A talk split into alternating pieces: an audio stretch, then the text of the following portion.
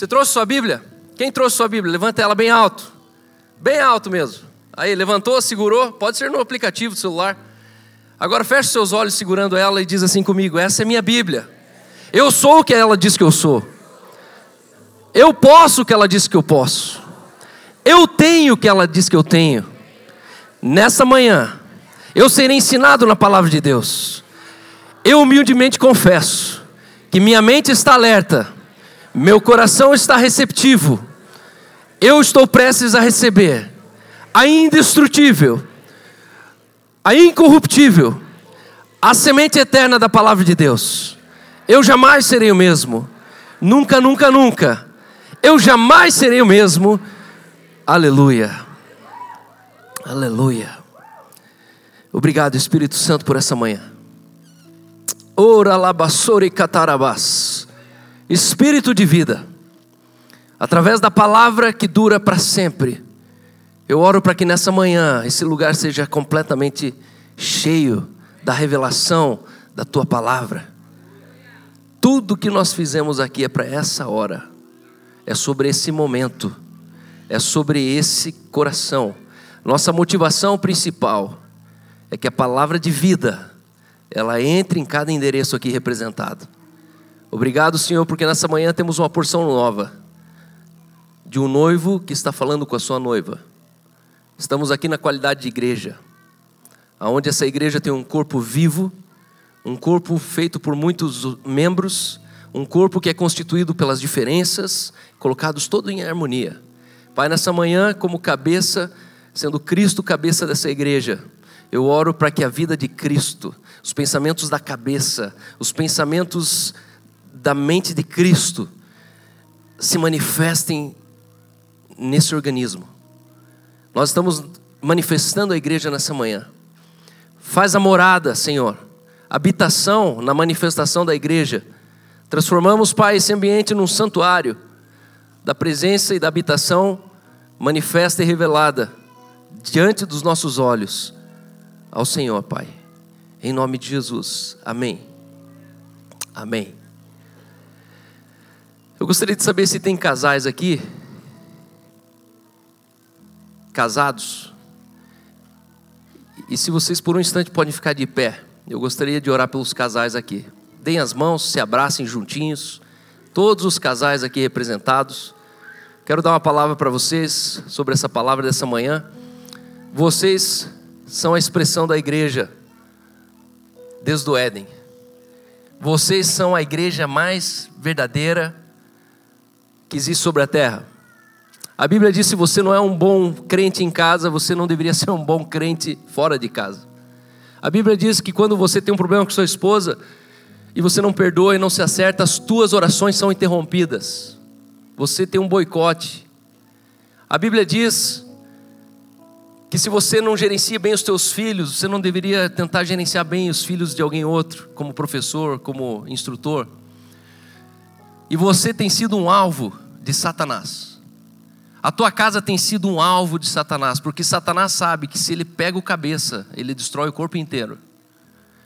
O homem, ele é a figura social central, importante.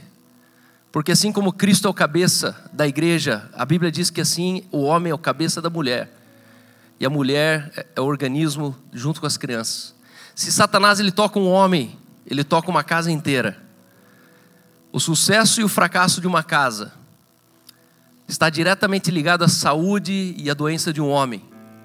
E nessa manhã eu quero orar por vocês, agradecendo primeiro que vocês têm se levantado sendo a resistência nesse tempo. E eu quero orar protegendo a tua casa e colocando hoje um escudo sobre a tua casa.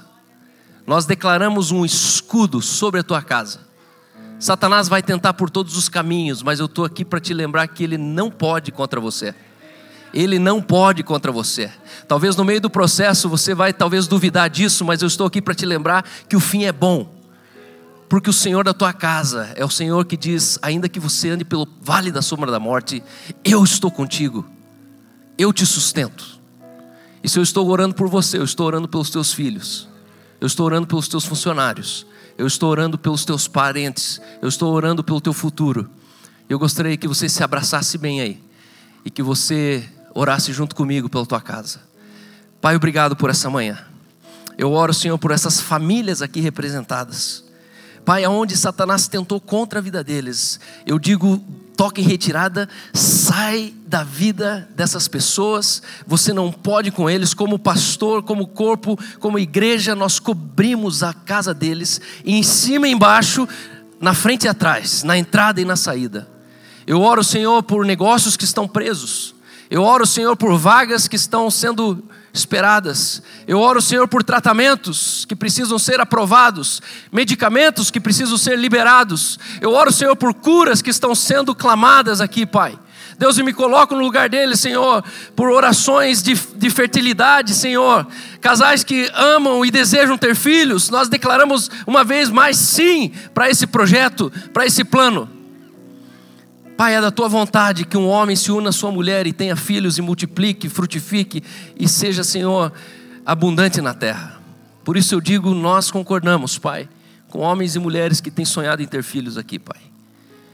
Nós já agradecemos pelos filhos que nasceram e estão nascendo semanalmente entre nós. Obrigado pela Ellie, pela Clarice, obrigado, Senhor, por tantas outras crianças estão nascendo um atrás do outro, o Jordan que já nasceu, o Maninho que já está gritando no meio da gente, o Taylor que não para no lugar. Obrigado, Senhor, por todas as crianças que estão enchendo essa casa. O barulho deles para a gente é uma música. Certos de que a próxima geração ela será ainda mais poderosa, porque estão nos nossos ombros. E nós queremos, Senhor, ser a plataforma de um futuro glorioso. Obrigado por essas famílias. Que o Senhor te abençoe, casal. Que o Senhor faça resplandecer a luz do seu rosto sobre vocês. Que a paz que excede todo entendimento guarde o coração, a mente e a alma de vocês puro, digno. É o matrimônio. Digno de respeito ao matrimônio. E nós queremos declarar que nós respeitamos o teu matrimônio. Você é digno no seu matrimônio. Você não está em desvantagem, você não está preso, você não é louco, pelo contrário, louco é quem perdeu essa capacidade de entender a santidade do matrimônio. Em nome de Jesus, amém, amém. Você pode aplaudir esses casais? Obrigado, é uma honra ter vocês aqui.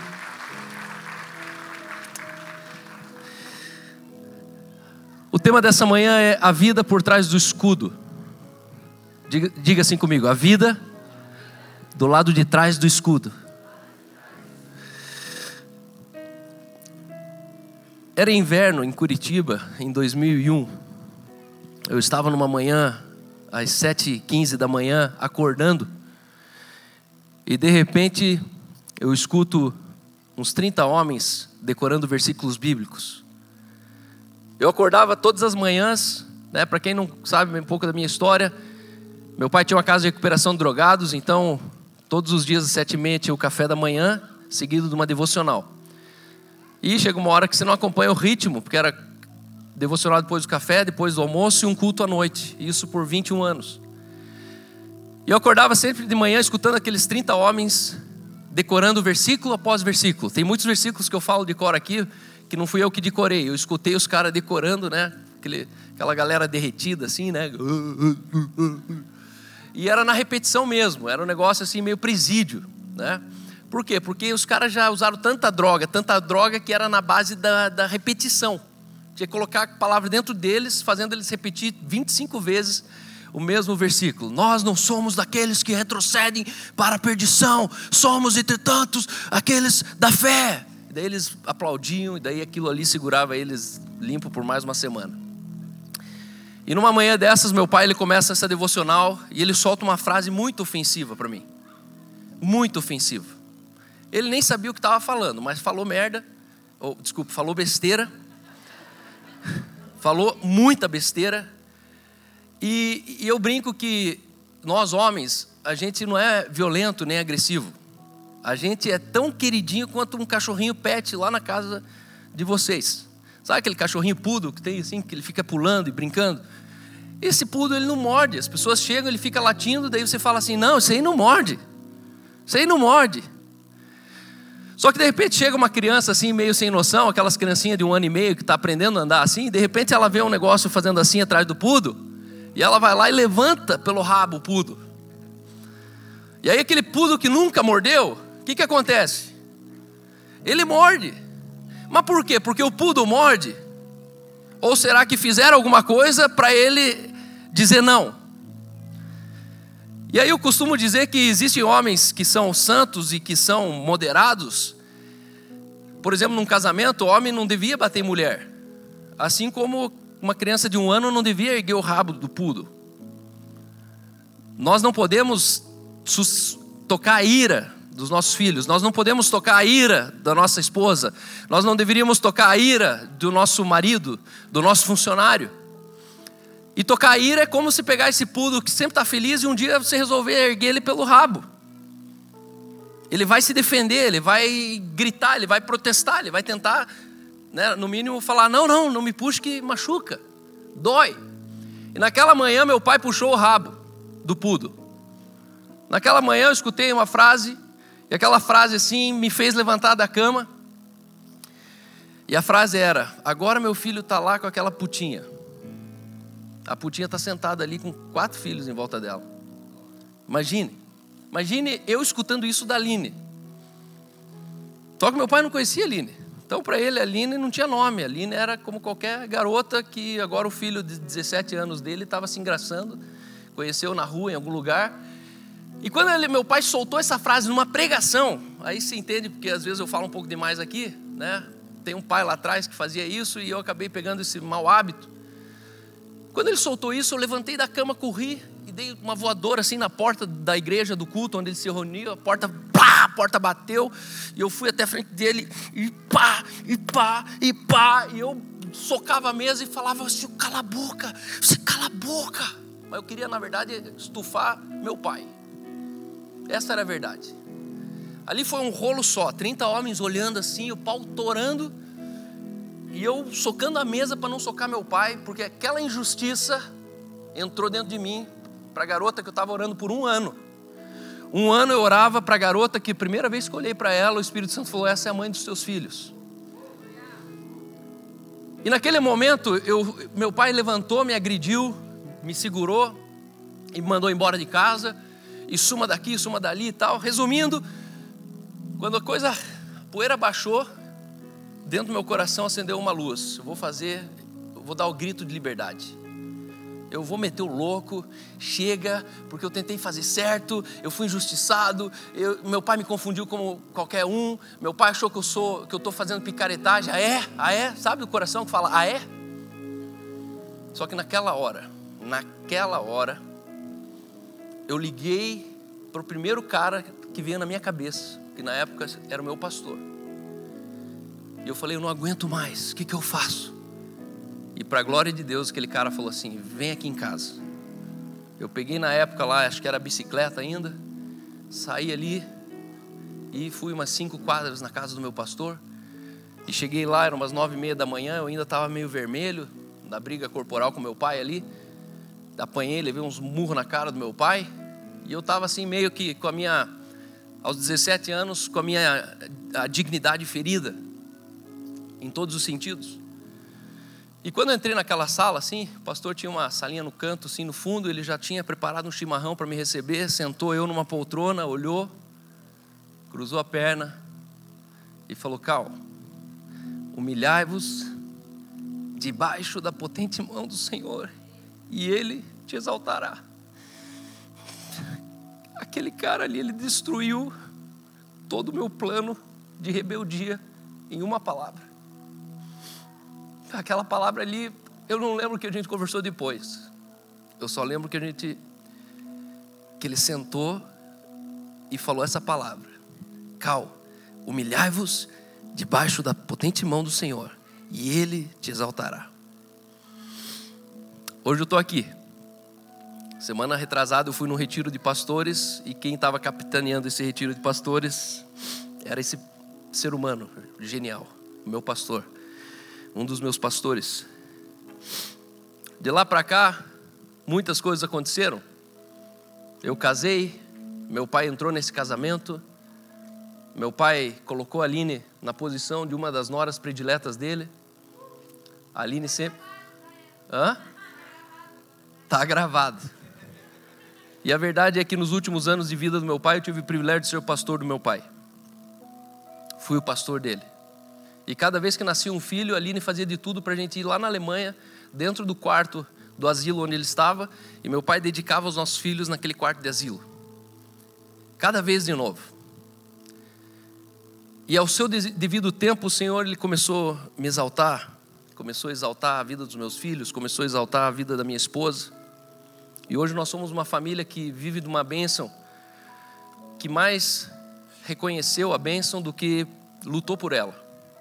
Eu sou um cara que eu sou abençoado não pelo que eu fiz, mas foi pelo que eu reconheci que eu tinha por direito.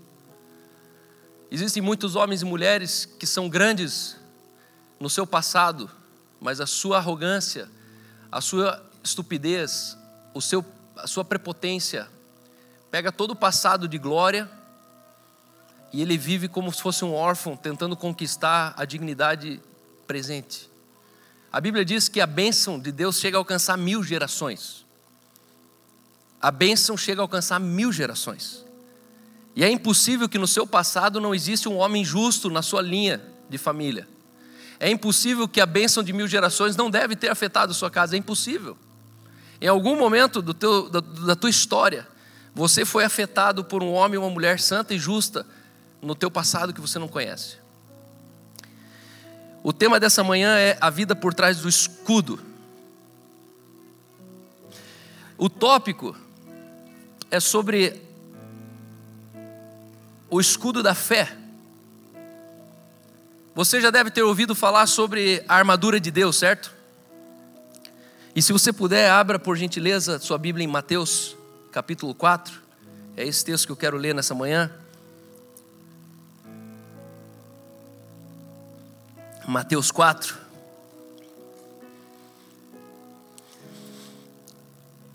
O tópico é o escudo da fé, a vida por trás do escudo. Nós somos uma igreja que nós cremos aqui em fé, esperança e amor. Nós cremos que todos os domingos a boa notícia do reino de Deus, ela termina em fé, termina em esperança e termina em amor. Nós não queremos aqui trazer você para você lembrar aquilo que a vida já disse para você que você não consegue, que você não presta, que você é mal, que você é isso. A vida já te diz isso. Mas nosso desejo com essa igreja é cada domingo colocar pessoas aqui para elas ouvirem aquilo que a Bíblia diz sobre elas. E o que a Bíblia diz sobre você, ou tem fé envolvido, ou tem esperança envolvida, ou é uma palavra de amor envolvida. A armadura de Deus, a Bíblia diz que é o único meio de viver uma vida inabalável. Os especialistas do, do, do, de finanças, eles falam que não existe estabilidade financeira. Já ouviu um cara falando isso? Um dos caras mais bilionários do Brasil, ele difundiu essa verdade, essa ideia que não existe estabilidade financeira. Não existe e nunca vai existir. Porque do mesmo jeito que você pode ser rico, você pode amanhecer pobre. Não existe estabilidade financeira.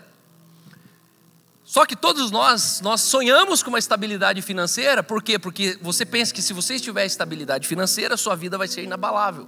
Então você vai ter o que você quer, você vai viajar para onde você quer, você vai ter os amigos que você desejaria, e aí a gente se ilude que atrás dessa estrutura da estabilidade financeira a gente tem uma vida inabalável.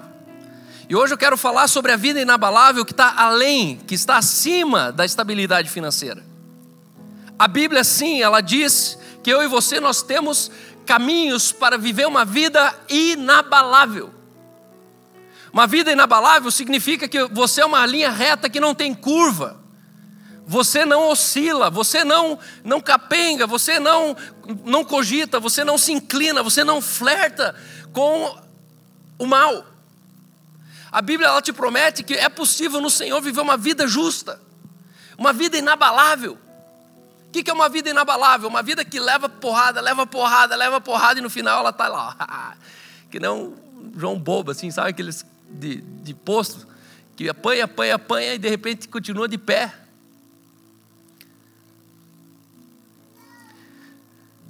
Só que a armadura de Deus, ao contrário do que a gente pensa, ela não foi desenhada para mim e para você para a gente ser o exército de Deus. Então existem dois, duas mentiras que a gente aprendeu na igreja, que primeiro que nós somos exército de Deus. Você pensa exército, você pensa que tem que lutar, certo? Só que nós não somos o exército de Deus. A Bíblia não fala sobre isso. A Bíblia diz que os anjos, os arcanjos, as milícias celestiais, elas são o exército do reino de Deus. Por isso Deus ele envia anjos a ministrarem a nosso favor. Circunstâncias de perigo, circunstâncias de enfermidade, circunstâncias de, de, de, de dano, o Senhor ele encomenda anjos ao seu favor e ao meu favor. Aí a pergunta é mais calma, então qual é a lógica de ter um, um, um, uma armadura? Porque você pensa, eu vou pegar uma armadura e sair no pau. Só que a Bíblia não fala que a armadura é para a gente sair na luta. A Bíblia diz que a armadura, Efésios 6,13 diz: portanto, tomai toda a armadura de Deus, para que possais resistir no dia mal. Não é lutar no dia mal, não é vencer o dia mal. Porque se você pensa que você precisa vencer o dia mal, você já está com a ideia na cabeça que é possível você perder o dia mal. Só que na palavra que nós cremos, não existe um princípio onde nós terminamos perdendo. Sabia disso? Do reino que nós pertencemos, todo fim é bom. Como que todo fim é bom, Cal? Porque todas as coisas elas cooperam para o bem daqueles que amam a Deus e caminham segundo o seu propósito. Todas as coisas. Calma, mas é impossível que uma doença ela coopere. É impossível que perder meu filho coopere. É impossível que perder essa gestação coopera. Sabe por que, que você pensa que é impossível? Porque você está no meio do processo. E guarda uma coisa: todas as coisas cooperam para o bem daqueles que amam a Deus. Então, se algo na tua vida ainda não coopera, é porque não terminou. Porque o fim é bom. Só que no meio do processo você começa a questionar, você começa a duvidar, a gente começa a até debater com Deus. E aí ele diz: para que no dia mal vocês possam resistir, e depois de ter desvencido tudo, permaneçam inabaláveis. Essa semana nós passamos por um, uma tempestade coletiva, certo? Nossas crianças foram no, num retiro de criança eles têm uma missão aqui a uma hora de Curitiba, um retiro que é todo verão e todo inverno. Julho e janeiro eles têm lá quatro dias de retiro. E é um, uma, uma missão focada nisso. E chegou a idade dos nossos filhos e a partir de então a gente pre pretende duas vezes por ano mandar eles nesse retiro. E você imagina você lá com uma, com uma equipe de jovens voluntários, com 200 crianças e acaba a luz. E bate aquela temporal. E eu estava em casa dormindo quentinho, gostoso, só lembrando como é que deve estar o Taylor e a Mel essas horas. Que é lá na Lapa, uns 3 graus já mais frio. E aí foi interessante porque naquela noite, quarta-feira, não sei se na tua casa foi assim, mas entrou um vento na minha casa que eu corri para ver todas as janelas, se estava alguma janela aberta. Mas parecia que a casa tinha sido sacudida, ali por nove e meia da noite. E o Giba estava me falando que isso foi só um, um, ciclone que passou na costa, lá no meio do mar, na costa de Santa Catarina e Rio Grande do Sul. Você imagina se tivesse vindo para cá. E assim vai ser a nossa vida no dia a dia. Eu e você, nós estamos todos os dias na mira de um ciclone emocional, financeiro, espiritual. Um divórcio pode ser um grande ciclone na tua vida. Só que a pergunta não é como é que você faz para passar no divórcio. A pergunta é o que sobrou de você depois do divórcio. A pergunta não é qual que é a dor de passar a perda de um filho. Não, a pergunta é o que sobrou de você depois de perder um filho. O que te sobra de você depois do dia mal? É isso que conta. Porque o dia mal todo mundo vai passar por ele. Mas a glória do evangelho é como nós sobramos depois do dia mal. A Bíblia fala que essa armadura de Deus, ela conta com cinco elementos. Primeiro é o capacete da salvação. Salvação, ela tem a ver com o capacete, aquilo que cobre a tua mente, aquilo que cobre a tua cabeça. Segundo, a coraça da justiça. Coraça era tipo um colete, aqueles de motocross, que o sacerdote usava e na verdade o guerreiro usava, né? E aí protegia órgãos vitais como o coração, a parte central, o pulmão. A coraça da justiça, ela cobre os órgãos vitais. Aí ele fala sobre o cinto da verdade. Nesse cinto era pendurado a, a arma. Em quarto lugar, ele fala sobre o escudo da fé, que é o que eu quero falar nessa manhã. Em quinto lugar, ele fala sobre a espada, que é a palavra. E em sexto lugar, ele fala sobre uma sandália, que são a sandália da preparação do evangelho da paz. Quando você tem essa sandália da preparação. Agora você imagine que a armadura da fé tem mais a ver com o modelo mental, tem mais a ver com aquilo que você sabe do que aquilo que você veste. A Bíblia aqui no, no texto de Efésios não está falando sobre você ficar fixo naquilo que você veste. Não, preciso de um escudo maior, escudo menor. Não, essa espada é uma espadinha, tinha que ser uma espada mais longa, tinha que ser uma espada. Não. A armadura de Deus fala sobre um, uma capacidade de você ter um modelo mental sobre a salvação, sobre a verdade, sobre a justiça, sobre a palavra, sobre a fé, sobre o evangelho da paz. É um estilo de vida, aonde você não tira mais a armadura para dormir Onde você não tira mais a armadura para ir numa festinha e depois você veste ela de novo? Onde você não tira mais a armadura naquela festa de final de ano, onde reúne toda a tua família numa bagunça? Você não tira mais essa, essa armadura. Essa armadura ela é permanente no seu estilo de vida. E agora eu vou para o texto de Mateus, capítulo 4, versículo 1 a 12. Mateus 4, 1 a 12 fala sobre a tentação de Jesus. E Jesus ele era tão ser humano quanto você, porque ele não julgou por usurpação o ser igual a Deus. Jesus ele não viveu diferente de você, com os mesmos desejos de você. Aí a minha pergunta é: se Jesus não era diferente de mim, Jesus errou? Ou existe alguém nessa sala que nunca errou?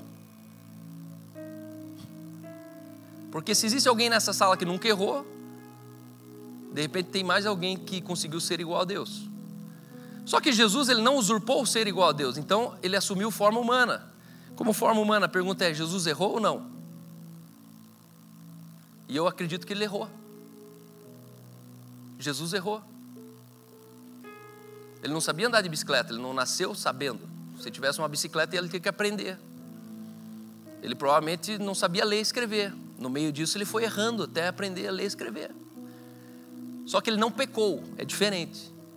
Mas Jesus deve ter errado em algumas circunstâncias, como todos os seres humanos no processo de aprendizagem erram. E Jesus era tão humano quanto eu e você, a ponto de, em algum momento, Mateus 4:1 diz assim: Jesus então foi levado pelo Espírito ao deserto para ser tentado pelo diabo. Que espírito sacana é esse? Oh, que o Espírito te conduza para você curar, que o Espírito te conduza para você libertar, que o Espírito te conduza para o diabo te tentar. Está escrito aqui. Ele foi guiado pelo Espírito para ser tentado pelo diabo. Depois de jejuar 40 dias e 40 noites, teve fome. Nossa, então ele não teve fome os primeiros 40. Foi no, décimo, no 41 dia que a fome apareceu. Depois de jejuar, ele teve fome. O tentador aproximou-se dele e disse: Se és filho de Deus, manda que essas pedras se transformem em pães. Jesus respondeu: Está escrito: Não só de pão viverá o homem, mas de toda palavra que procede da boca de Deus. Então o diabo levou a cidade santa e colocou-a na parte mais alta do templo e disse: Se és filho de Deus, joga-te daqui para baixo, pois está escrito: ele dará ordens a seus anjos a seu respeito, e com as mãos eles o segurarão, para que você não tropece em alguma pedra. Jesus lhes respondeu: Também está escrito: Não ponha à prova o Senhor, o seu Deus. Depois, o diabo levou a um monte muito alto, mostrou-lhe todos os reinos do mundo e o seu esplendor, e disse-lhe: Tudo isto te darei, se prostrado me adorares. Então Jesus lhe disse: Retire-se daqui, Satanás, pois está escrito: Adore o Senhor, o seu Deus, e só a Ele preste culto. Então o diabo deixou, e os anjos o vieram e o serviram. Esse texto aqui é super interessante. Em primeiro lugar, esse texto ele, ele fala sobre uma disposição extra do diabo, como é impressionante. O diabo conhecia Jesus melhor do que eu e você. O diabo conhece Jesus melhor do que eu e você. Porque ele nasceu há 10 mil anos atrás. E não tem nada desse mundo que ele não saiba demais. Eu vi Cristo sendo crucificado. É o próprio diabo cantando. É, é a biografia dele. Agora você imagine que o diabo conhecia Cristo e mesmo conhecendo Cristo, ou melhor, era Jesus naquela época. Mesmo conhecendo Jesus, ele veio e teve o saco e a paciência para ficar cutucando e tentando. Isso me faz entender que não existe homem santo o suficiente no mundo que vai estar longe, vai estar isento da disposição do diabo em te tentar. Nessa manhã saia daqui com uma certeza: o diabo vai te tentar. Segundo lugar, esse texto ele nos mostra que o Espírito Santo nos guia para lugares aonde corremos o risco de sermos tentados. Às vezes a gente está em algumas situações que você já começa a repreender o diabo. Sai daqui, diabo, sai daqui, diabo, sai daqui, diabo. E o, e o Espírito Santo falando: anda, sua mula, anda, que sou eu que estou te levando. A gente consegue ver mais o diabo em algumas situações do que o Espírito Santo me levando para ser tentado no deserto. Existem alguns desertos que a gente duvida que foi Deus que te levou lá, porque você tem um encontro com o diabo lá. Mas esse texto diz que é possível sim, o Espírito Santo te levar face a face com o diabo. E se você é um homem cheio do Espírito, você vai com toda tranquilidade fala: nem que o diabo apareça na minha frente, mas ele vai ser atropelado por mim. Terceiro lugar, esse texto me faz entender que as propostas, elas sempre serão descabidas e indecentes. Satanás, ele sempre vai trazer propostas indecentes para a tua vida. Olha que interessante. Primeiro ele chega e fala: se, se você é filho de Deus, porra, se tem um cara que era o único filho de Deus, o diabo foi lá e tentou questionar o único filho de Ele podia ter falado isso para qualquer um, menos para aquele que tinha certeza que era filho de Deus. E aí note, o diabo ele não foi lá falar que ele não era. O diabo não falou em nenhum momento que ele não era filho de Deus. O diabo ele foi lá e questionou essa verdade, porque é assim que o diabo funciona na tua vida. O diabo ele não consegue te enganar com mentiras. Então o que, que ele faz? Ele questiona todas as verdades da tua vida. Porque você está estabelecido no verdadeiro. A Bíblia diz aquele que está estabelecido no verdadeiro, ele não ele não se engana. Nós somos detectores de mentira. Por isso que o diabo ele não usa dessa artimanha com mentira. A artimanha do diabo é que ele vive questionando: será mesmo? Lá com Eva, ele fez e ela caiu. Com o povo de Israel, ele fez e eles caíram. Aí ele chegou seco para ver se Jesus também ia cair, Jesus não caiu. A primeira proposta foi a concupiscência da carne o diabo olha e fala assim: faça com que essas pedras se tornem pães. A Bíblia diz que existem três padrões de pecado que, ser, que, que nos, nos assedia todo dia: concupiscência da carne, dos olhos e a soberba da vida. E Satanás pegou a concupiscência da carne, que é o desejo, que é a necessidade, e ele coloca o pão, depois de 40 dias de jejum, ele coloca assim e fala assim: Ué, você não está com fome? Está com fome, come. Está com sede, bebe. Você está com vontade, vai. Você está precisando, use. O que importa é ser feliz. Aí ele vai para a segunda concupiscência dos olhos.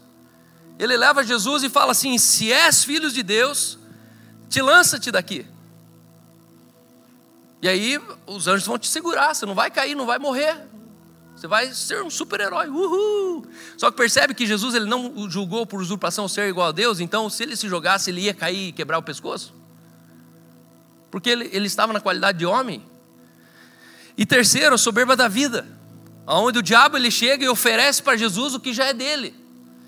Se prostrado me adorares, eu te darei todos os reinos.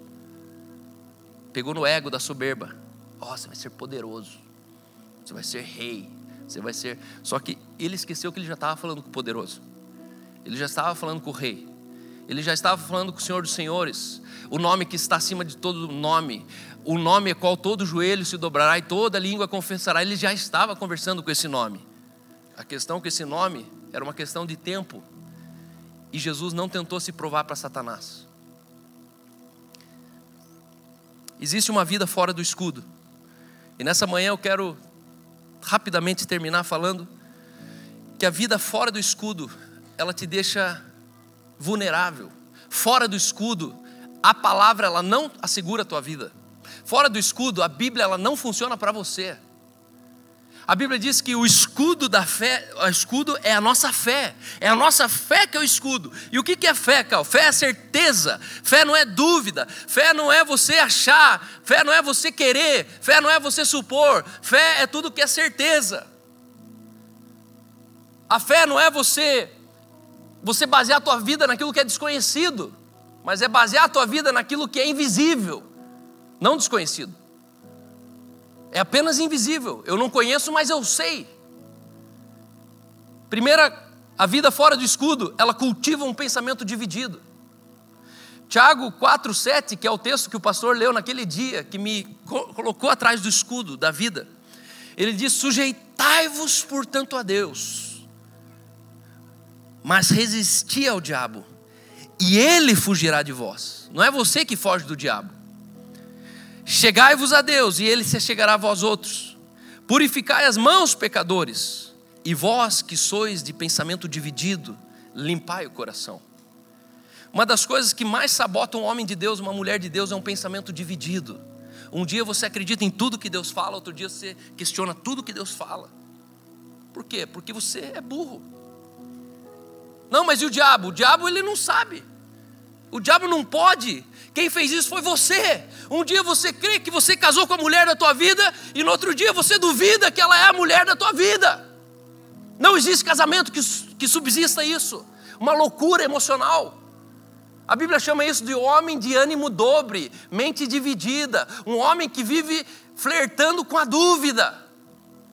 Por isso que tudo que não procede de fé é pecado. Dúvida é pecado. A tua vida, a minha vida precisam ser amparados em certeza. Só que sabe qual é o nosso problema? Que a gente não sabe certeza em quê, Cal? Segundo lugar, atrás, fora do escudo, a vida fora do escudo, os dardos inflamados do inimigo inflamam áreas onde nós nos tornamos insensíveis e ali nós começamos a ter necroses. O texto lhe diz em Mateus 24, 12: E por se multiplicar a iniquidade, o amor se esfriará de quase todos. De quase todos. Quase todos, nós estamos falando que o amor se esfriará da maioria, de muita gente. É aquele, porém, que perseverar até o fim, no amor quente, na certeza, na fé, ele será salvo. E será pregado este evangelho do reino por todo o mundo, para testemunho de todas as nações. Então virá o fim. Irmãos, eu tenho uma palavra para dar para você, como minha igreja, como nossa igreja, aqui para nós. Jesus está voltando. Se prepara. Começa a se desocupar porque Jesus está voltando. Calma, isso aí Paulo já falou. Então, mas o que está acontecendo hoje não acontecia no tempo de Paulo. Não, mas isso aí Martim Lutero já falou. Então, mas tudo que está acontecendo agora não acontecia no tempo de Martim Lutero. O que anuncia o fim?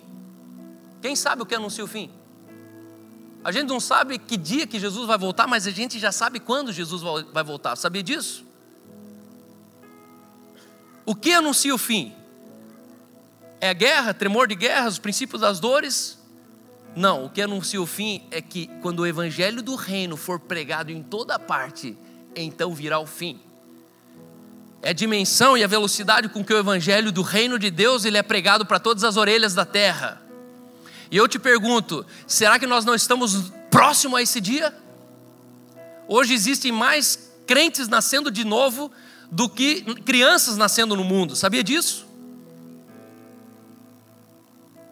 Pensa comigo o seguinte: existe alguma nação que não soube do Covid? Quase nenhuma. Todas as nações, as mais remotas da terra, elas souberam do Covid. Isso me faz entender que existe um aparelho de comunicação que faz com que uma mensagem ela chegue até onde tem que chegar. E porque esse aparelho de comunicação, essa revolução da informação, ela existe, pode ter certeza que já estão usando isso para o evangelho chegar até lá onde chegou a informação do Covid. Se a terra inteira soube do Covid, pode ter certeza que a terra inteira já sabe quem é Jesus. Jesus está voltando. Jesus está voltando. E para mim não vai ser como ladrão, porque ele marcou esse encontro comigo. A volta de Jesus vai ser como um ladrão para quem não estava esperando ele. Mas para mim e para você, que somos a noiva de Cristo, que temos gerações e gerações e gerações que oraram Maranata, ora, vem Senhor Jesus, pode ter certeza que isso é uma certeza para nós. Nós estamos vivendo um tempo de aceleração na terra. As coisas nunca aconteceram tão rápidas quanto nesse tempo. Mas esse texto está me dizendo que nesse mesmo momento o amor de quase todos o esfriará. Irmão, guarda uma coisa: estar no amor de Deus não te assegura que esse amor seja quente. Calma, mas eu já tenho o amor de Deus. Esse é um problema, porque a questão não é quem tem e quem não tem, a questão é quem ainda está quente e quem já está morto. Alguns dias atrás eu fiz um comentáriozinho num post da prefeitura da nossa cidade. Lembra que eu entro lá e faço sempre um comentário, coloco lá o cocôzinho sempre? É, esse é, essa é a minha contribuição na rede social. Você vê uma coisa né, que não faz sentido, senta ali, coloca um cocô só e vai embora. É um textão com emoji. E aí, pasmem, os meus irmãos da fé entraram ali, eu nem li. Quem leu? Alguém leu os comentários lá? Foi engraçado, por quê? Porque a primeira que me chamou no privado, eu olhei para ela e escrevi: Infelizmente, você faz parte da geração do amor frio. Tchau. Bloqueei ela. Hashtag amor frio. Porque a fé deles está certinho, igual eles aprenderam. Só que o que mudou foi que o amor esfriou. Irmão, o amor quente depende de você, não de Deus. O amor na tua vida dependeu de Deus. Se ele é frio ou quente, depende de você. E cuidado, porque o amor esfria. Essa é a dor de um ser humano quando ele percebe que o amor do filho pelos pais esfriou. Quando o amor do marido, do homem da tua vida por você esfriou. Quando o amor de você por Deus esfriou. E aí eu estou aprendendo que as pessoas elas continuam com amor por Deus, só a diferença é que é frio. Elas continuam amando a Deus. A diferença é que é um amor frio. E o amor frio expressa um dardo inflamado do inimigo que tocou num lugar que necrosou. Está insensível, está morto. O casamento necrosou, a vida sexual necrosou, sobre as finanças necrosou, sobre a humildade necrosou. E a Bíblia diz aqui, ó, se cuidado com os dardos inflamados do inimigo. Nós nos protegemos protestando fora do, do escudo. Quando você está fora do escudo, você se protege não pelo escudo. Você, a tua defesa é sempre dizendo, mas pelo menos eu não julgo os outros. O que importa é o amor. O que importa é respeitar. A gente se protege, tenta se proteger protestando com argumentos de engano, dizendo o que importa é ser feliz. Mas hoje em dia é normal. Eu não sou obrigado a nada. Eu posso ser o que quiser. Isso só mostra que você está fora de um escudo tentando se defender a partir de um argumento enganoso. Em último lugar, a vida fora do escuro, do escudo. Atrás do diabo sempre tem à nossa disposição milícias de anjos prontos a ministrarem a nosso favor. Quanto mais você flerta com o diabo, menos você vai ter à disposição o serviço do reino de Deus a teu favor. Satanás, ele não pode contra você, por isso ele tenta. Porque se ele pudesse, ele não tentaria, ele faria direto serviço. Mas o que me chama atenção, e com isso eu quero terminar, é que de nada adianta uma vida cheia de fé se ela for vazia de palavra. Hoje, nossa luta não é para ter um escudo da fé, nossa luta é para a gente ter a vida cheio de palavra, porque esse foi o escudo da fé de Jesus quando ele disse: está escrito está escrito, está escrito. E por que as pessoas elas estão sendo atingidas pelos dardos inflamados do inimigo? Porque elas não sabem o que está escrito. E nessa manhã eu preciso que você saia daqui assegurando uma certeza, que você vai declinar, vai debruçar teu coração em querer saber o que está escrito. Está escrito. A Bíblia diz: está escrito, e no dia da tentação, que você for tentado, primeiro lembre que se você é um homem de Deus, quem te levou lá foi o Espírito Santo porque o diabo não pode contra você. Segundo lugar, lembre que você tem a palavra e a tua maior defesa é lembrar o diabo do que está escrito. Porque está escrito: nenhuma condenação há para aqueles que estão em Cristo Jesus. Porque está escrito: ainda que eu ande pelo vale da sombra da morte, não temerei mal algum. Está escrito. Quando você lembrar que está escrito, você vai lembrar que o Senhor é o teu pastor e ele não te faltará. Está escrito. Nas tentações da vida, você vai olhar para ele e dizer: Eu sou do Senhor, está escrito. Ele vai te dizer: Está escrito. Eu não deixaria o justo mendigar o pão. Está escrito. Está escrito que pelo seu divino poder nos foram dadas todas as coisas. Está escrito que Ele nos assentou nas regiões celestiais em Cristo Jesus. Está escrito que o dom gratuito de Deus é vida eterna. Está escrito. Mas no dia da tentação, nós tentamos nos defender com tudo menos com o que está escrito. Jesus ele era muito forte, mas ele não usou da sua força quando ele disse está escrito. Ele só lembrou, está escrito. Irmão, se você não sabe o que está escrito, tua vida está fora do escudo. Não adianta uma vida cheia de fé se ela for vazia de palavra. Por quê? Porque a nossa fé é numa palavra. A nossa fé é baseada numa palavra.